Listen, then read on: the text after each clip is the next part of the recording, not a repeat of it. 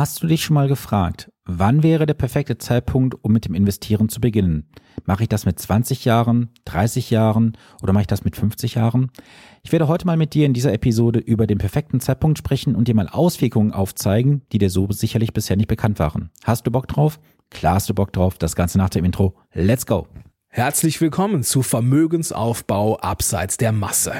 Hier bekommst du Tipps und Tricks zu den Bereichen Geld, Kapital und Wohlstand. Denn jeder falsch investierte Euro ist ein verlorener Euro. Viel Spaß dabei!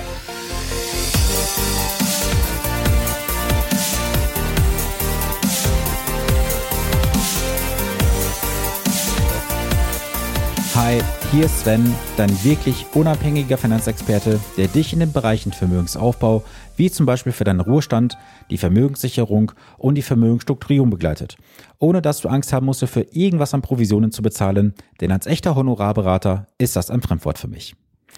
Lass uns mal heute über den perfekten Zeitpunkt sprechen. Wenn du mich kennst, weißt du, für mich gibt es nicht den perfekten Zeitpunkt. Der beste Moment zum Investieren ist immer jetzt. Nur die Frage ist, wann ist denn das jetzt für dich? Ist das jetzt zum heutigen Zeitpunkt? Ist es das spätere jetzt in fünf Jahren? Und über das werde ich mit dir heute sprechen. Denn in jungen Jahren macht man sich wenig Gedanken über das Thema Geld. Es steht erstmals im Vordergrund, dass man sein Leben genießen möchte, man möchte sich ein bisschen was aufbauen, man möchte in den Urlaub fahren und oft kommt die Aussage, na ja, das mit dem Thema investieren und der Thema, das Thema Altersvorsorge, das kann ich noch später machen. Das spätere Aufschieben wird dann weiter nach hinten geschoben, weil irgendwann kommt dann die Partnerin, der Partner ins Spiel, die Familienplanung kommt ins Spiel und dann wird das Haus gebaut, die Wohnung gekauft und dann wird die Familie gegründet. Ja, und dann kommt wieder die lapidare Aussage von der Bank, von der Bausparkasse und auch der weit verbreitete Irrtum, das Haus ist doch meine Altersvorsorge. Dann bist du vielleicht 55, 50, 60 Jahre alt und merkst jetzt, oh Gott, die Zeit läuft, es ist kurz vor Toreschluss, ich muss was unternehmen. Und dann kommt man wieder ins Grübeln und sagt, na ja, hätte ich damals früher mal angefangen. Das war jetzt mal ein kurzer Durchlauf, mit welchen Themen sich so die einzelnen Altersgruppen beschäftigen. Und ich bin in dieser Woche konkret in zwei Fällen darauf gestoßen, wo ich jemanden über dem Alter von 50 Jahren beraten habe, wo ich dann auch mal die Auswirkungen berechnet habe. Ich möchte aber trotzdem nicht das Beispiel 50 bringen, sondern ich nehme dir das Beispiel von einem ähm, Partner, den ich jetzt begleite aus der letzten Woche und zwar von 45 Jahren. Nehmen wir mal an, du bist heute 45 Jahre alt und planst mit 65 Jahren in den wohlverdienten Ruhestand zu gehen. Angenommen, du möchtest gerne 3000 Euro heutige Kaufkraftrente haben. Jetzt ist ja erstmal die Frage, wie viel ist das später? Das Ganze wären später 4.457 Euro im Monat, unterstellt bei 2% Inflation. Jetzt möchte dieser junge Mann später 20 Jahre die Rente beziehen bis zum 85. Lebensjahr. Jetzt muss er bis zu seinem 65. Lebensjahr ein Kapital aufbauen von 879.347 Euro. Das ist eine Zahl, die hat ihn erstmal erschlagen gehabt. Jetzt ist die Schlüsselfrage daraus, was muss er heute investieren in den nächsten 20 Jahren, um dieses Versorgungsziel zu erreichen? Wenn wir eine vierprozentige Rendite unterstellen, wären das 2408 Euro jeden Monat. Das ist eine richtig stolze Summe. Ohne jetzt hier mal zu nennen, was sein Einkommen gewesen ist, ich sage dir mal ganz offen, das wäre weit über 50 Prozent seines verfügbaren Nettoeinkommens gewesen. Jetzt mal angenommen, nur mal angenommen, du wärst jetzt vielleicht einer von diesen Kandidaten, die sagen, ach, das ist ja gar nicht so schlimm, ich schieb das mal um ein oder zwei Jahre nach hinten. Und jetzt halte ich mal fest, was das ausmachen würde. Wenn du nur ein einziges Jahr warten würdest, dann würde sich die monatliche Rate von 2408 Euro auf 2592 Euro erhöhen. Würdest du sogar zwei Jahre warten, wären es schon 2797 Euro. Das, was ich dir mit diesem einfachen Beispiel einfach nur sagen möchte, ist, fange einfach an. Du musst nicht irgendwie warten, bis du 45 Jahre alt bist, bis du 50 Jahre alt bist und glaubst dann irgendwo an das große Geld zu kommen. Nein, verdammt nochmal, fange in jungen Jahren an zu investieren, wichtig aber, richtig zu investieren. Du darfst dir niemals die Konsequenzen irgendwo von den Augen wischen, wenn du heute eine Fehlentscheidung triffst. Du triffst für dich immer, das ist ganz wichtig, eine kompetente Entscheidung. Für die Auswirkungen und die Folgen bist auch du alleine verantwortlich und niemand anderes. Und das will ich auch noch sagen.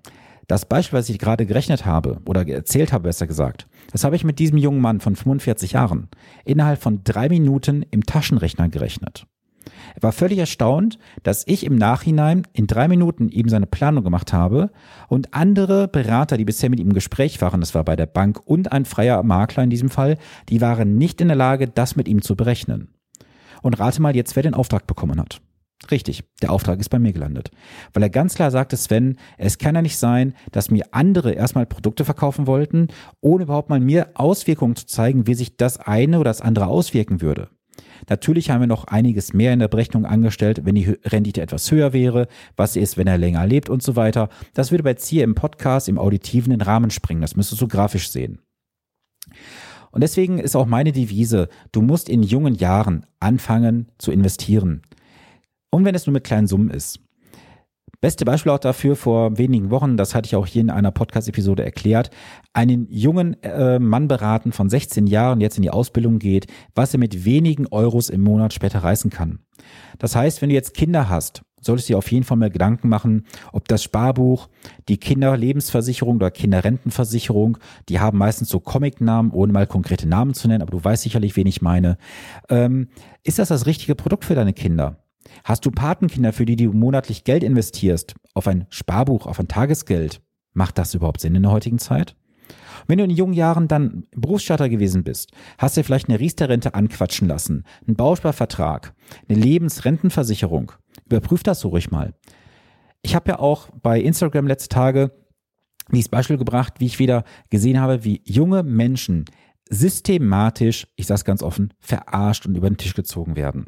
Es kann doch nicht sein, dass ein junger Mann von 16 Jahren, der ins Handwerk einsteigt, in diesem Jahr in der Ausbildung, bei der Bank einen Bausparvertrag verkauft bekommt von 30.000 Euro Bausparsumme mit monatlich 29,57 Euro VL-Leistung, die dort reinfließen.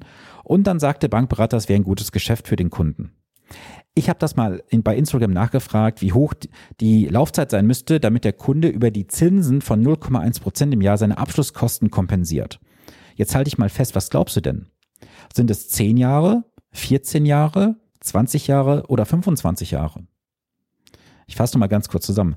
30.000 Euro Bausparsumme, 300 Euro Abschlusskosten, aufgerechnet 30 Euro im Monat Sparbetrag und 0,1 Prozent Verzinsung. Was glaubst du? 15, 20, 25 Jahre? Nein, ich kann dich trösten. Es sind 42 Jahre, bis die Abschlusskosten kompensiert sind. Kontoführungsgebühr und Inflation nicht mal berücksichtigt. Ist das Finanzberatung? Nein, das ist Finanzverarschung, was da draußen läuft. Und weil das genau da draußen tagtäglich passiert, darum mache ich den Podcast, darum mache ich YouTube und ich lege den Finger ganz tief in die Wunde. Weil dieser Scheiß, der da draußen läuft, muss ein für alle Mal aufhören. Das hat nichts, aber auch gar nichts mit Vermögensaufbau, geschweige denn mit seriöser Beratung zu tun. Das ist für mich einfach Abzocke und Falschberatung. Lass uns aber mal zurückkommen. Was machen denn die meisten im Alter von ungefähr 25 bis 40 Jahren? Sie kümmern sich um ihr Leben. Sie bauen das Haus, sie glauben, das Haus sei eine sichere Altersvorsorge und dann höre ich ja nicht allzu selten, ja, meine Altersvorsorge ist ja mein Eigenheim. Das ist weit gefehlt. Möchtest du auch wissen, warum? Gar kein Thema. Ich sag's dir. Mal angenommen, bis heute 30 Jahre alt. Du würdest heute ein Haus bauen, Haus kaufen, Wohnung kaufen, wie auch immer. Und wie alt ist denn das Objekt in 35 Jahren? Richtig, mindestens 35 Jahre. Teilweise auch älter, weil du Bestandsobjekte kaufst. Und das Problem ist, das kennst du vielleicht aus dann, auch dann vielleicht mal aus Erzählungen, Menschen werden mit dem Alter auch mal inkontinent. Das ist beim Haus genauso. Das Haus wird auch Inkontinenz bekommen. Es bekommt auch mal Grippe, Schnupfen, Heiserkeit. Das heißt, du musst Rücklagen aufbauen. Was sehe ich in vielen Finanzplanungen? Richtig, keine Rücklagen fürs Haus. Da wird einfach jeden Monat rausgerotzt die Rate an die Bank, 1200, 1500 Euro an die Bank. Hauptsache, das Haus über den Kopf ist letztendlich da. Ja, und dann kommt irgendwann die erste Reparatur. Die Heizung, das Dach, Elektroleitungen, Wasserleitungen und so weiter. Und wo bist du dann wieder? Herzlichen Glückwunsch, richtig bei der Bank im Kredit. Komischerweise müssen alle Eigentümer von Eigentumswohnungen, ich selber habe ja auch ein paar Wohnungen, da müssen wir in der Eigentümergemeinschaft jeden Monat brav eine Rücklage bilden. Warum macht das bitte kein Immobilieneigentümer? Wenn du jetzt Immobilieneigentümer bist, fass dich jetzt mal bitte an die Nase. Hast du das für dich berücksichtigt konkret? Wenn nicht, warum nicht? Ist das bei deinem Finanzberater bisher mal angesprochen worden? Oder lag der Fokus rein auf den Produktabschluss? Weil es stimmt ja, weil wenn du jetzt jeden Monat dir 100, 150, 200 Euro beiseite legst fürs Haus, dann hat er ja auch weniger Möglichkeiten, bei dir Provisionen zu verdienen. Ja, ein Stellen, wer Böses denkt. So, und jetzt gehen wir mal in die Generation 45, 50 plus. Die haben oft Kapital, weil sie vielleicht eine Lebensrennversicherung ausgezahlt bekommen, vielleicht Beteiligung mal ausgezahlt bekommen aus unternehmerischen Beteiligungen. Ja, und dann liegt das Geld da. Und dann kommt das große Problem. Es fehlt der Faktor Zeit. Der Faktor Zeit ist beim Investieren elementar wichtig. Warum? Der Faktor Zeit mit dem Zinseszinseffekt. Wir reden jetzt bitte nicht über einen Zinseszins bei 0,1 Prozent. Das möchte ich mit dir nicht tun. Nein, wir reden über einen soliden, planbaren Ertrag von drei, vier Prozent im Jahr. Können auch gerne sechs Prozent sein, wenn du mal risikobreiter investierst und jung bist. Aber mit mehr als sechs Prozent werde ich persönlich nie rechnen, weil alles andere wäre nur schön rechnen. Aber mal angenommen, du bist jetzt 50, 55 Jahre alt, hast vielleicht auf der Seite 100, 150, 200.000 Euro liegen. Damit wirst du in der Regel auch nicht deine Versorgungslücke fürs Alter später schließen können. Obwohl es schon eine stattliche Summe ist. Warum? Du hast einen relativ kurzen Ansparzeitraum, wo du investieren kannst und hinten raus hast du ein Versorgungsziel, was entsprechend hoch ist. Das heißt, auch die Generation 50 plus, da gibt es Möglichkeiten. Ich habe aktuell fünf Fälle, wo die Generation 50 plus bei mir sitzt, wo wir auch Möglichkeiten erarbeitet haben, denn es gibt nichts, was nicht planbar wäre. Man muss nur wissen, wie wirken sich gewisse Zahlen untereinander aus und du musst ja auch darüber im Klaren sein, dass es Aufträge gibt, die nicht erfüllbar sind. Du alleine trägst die Konsequenz für deine Entscheidungen, niemand anderes.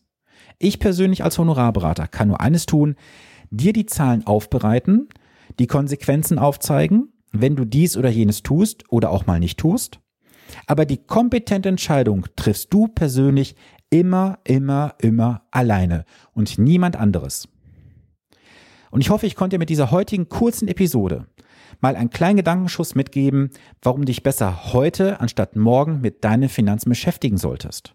Du solltest auch nicht darauf vertrauen, dass dir irgendjemand bei der Bank, bei der Versicherung, ein Versicherungsmakler, wer auch immer, die Verantwortung für dein Ergebnis übernimmt. Nein, du alleine musst die Verantwortung für deine Entscheidung übernehmen. Und niemand anderes. Und wenn du jetzt wissen möchtest, wie du umsetzen kannst, dann hast du zwei Möglichkeiten. Nein, eigentlich drei. Am 17. September habe ich mein nächstes Online-Event. Zwei Stunden feinster Real Talk zum Thema Finanzen und ich zeige dir das auf, was die Banken und Versicherungen bisher nicht erzählt haben. Wenn du dabei sein möchtest, in den Show Notes findest du einen Link zur Anmeldung. Zweitens, du kannst in die Show Notes gehen, buchst dir ein honorarfreies Erstgespräch bei mir von 30 Minuten. Wir lernen uns mal kennen und wir schauen uns mal deine aktuelle Situation an und du bekommst auch ganz klar Umsetzungstipps, was du sofort bei dir umsetzen kannst. Wenn du sagst, Sven, so zwei Stunden ist mir zu wenig, ich möchte auch nicht eine halbe Stunde mit dir telefonieren, nein, ich möchte mit dir ein ganzes Wochenende verbringen, auch das ist möglich. Und zwar werde ich im Oktober mein Finanzbootcamp durchführen, von freitags bis montags ein richtig geiles Wochenende, wo wir konkret umsetzen werden in der Gruppe. Und ich verspreche dir eins, es wird für dich eine Transformation sein. Wenn du dazu mehr Informationen haben möchtest, kontaktiere mich gerne per E-Mail, über Social Media, wie auch immer. Du weißt, wenn du den Weg zu mir finden möchtest, findest du den Weg zu mir. Und ich freue mich von dir zu hören. Hab eine geile Woche und bis zum nächsten Montag. Viele Grüße, dein Sven Stopper.